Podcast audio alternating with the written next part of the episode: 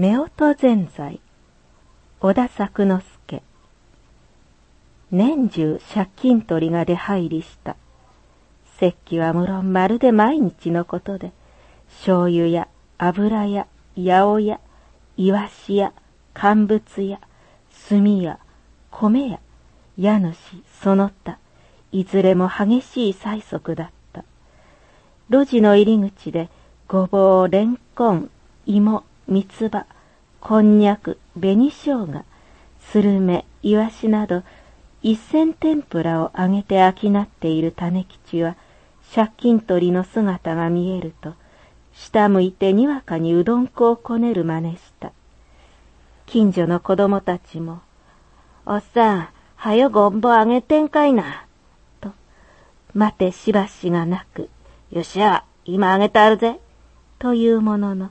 すり鉢の底をゴシゴシやるだけで、水花の落ちたのも気づかなかった。種吉では話にならぬから、素通りして路地の奥へ行き、種吉の女房に掛け合うと、女房のおたつは、種吉とはだいぶ違って、借金取りの動作に注意の目を配った。催促の身振りが余って、腰掛けている板の間をちょっとでも叩くと、おたつはすかさず、人様の家の板の間叩いてあんた、それでもよろしおまんのんか？と、鉄相を変えるのだった。そこは家の神様が宿ってはるとこだっせ。芝居のつもりだが、それでもやはり興奮するのか、声に涙が混じるぐらいであるから、相手は驚いて、むちゃいなはんな。何もわては叩かしまへんぜ。むしろ開き直り、二三度押し問答のあげく、結局おたつは言い負けて、素手では返せぬ羽目になり、五十銭か一円だけ身を切られる思いで渡さねばならなかった。それでも一度だけだが、板の間のことをその場で指摘されると、何とも言い訳のない困り方で、いきなり平身低頭して詫びを入れ、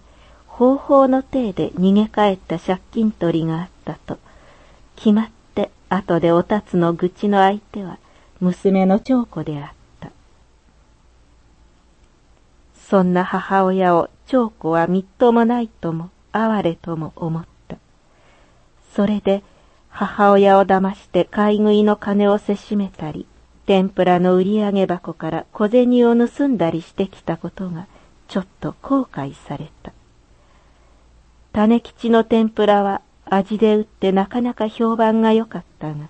そのため損をしているようだった。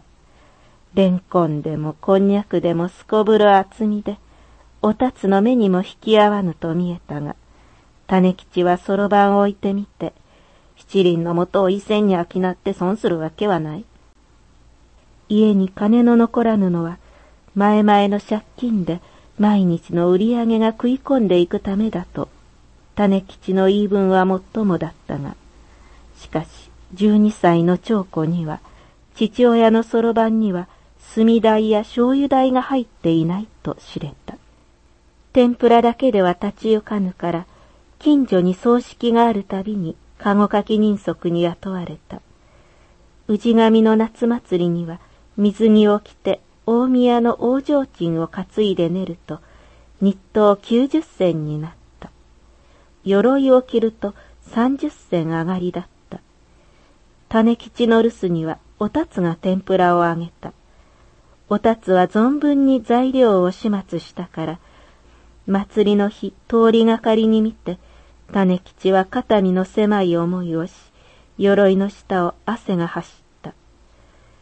よくよく貧乏したので、長子が小学校を終えると、慌てて女中奉公に出した。俗に、ガタラ横丁の材木屋の主人から随分と良い条件で話があったので、おたつの頭に思いがけぬ血色が出たが、ゆくゆくは妾にしろとの腹が読めて、父親はうんと言わず、日本橋三丁目の古手屋へ馬鹿に悪い条件で女中奉公させた。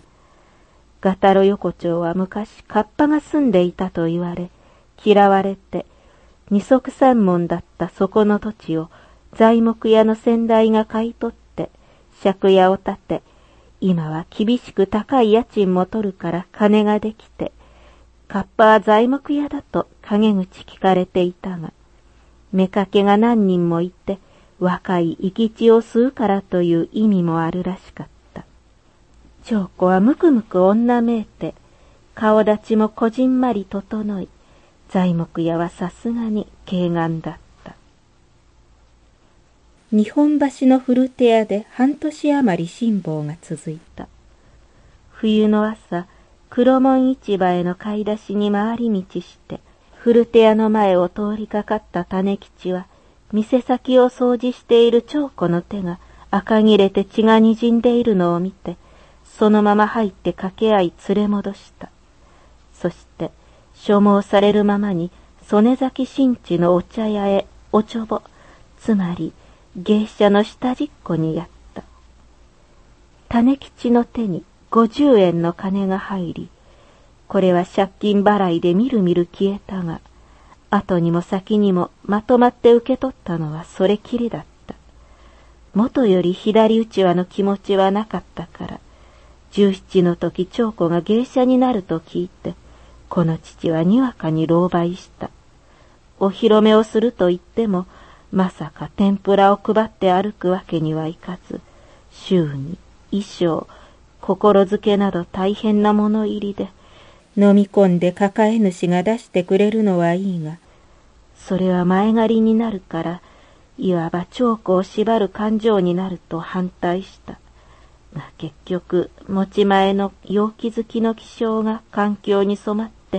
ぜひに芸者になりたいと長子にダダをこねられると負けて、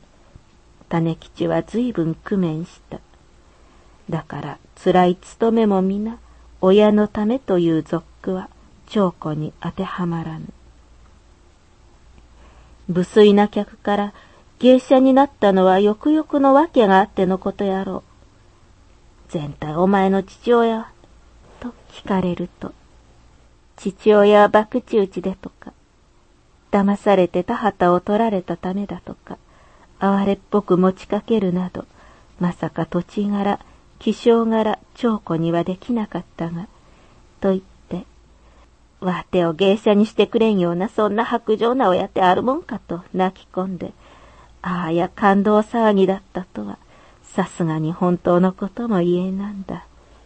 わてのお父っつぁんは旦さんみたいにええ男前や、と、そらしたりして、悪趣味極まったが、それが愛嬌になった。長子は声自慢で、どんなお座敷でも思いっきり声を張り上げて、喉や額に筋を立て、襖紙が震えるという浅ましい歌い方をし、陽気な座敷にはなくてかなわぬ子であったから、八歳、つまりおてんばで売っていたのだ。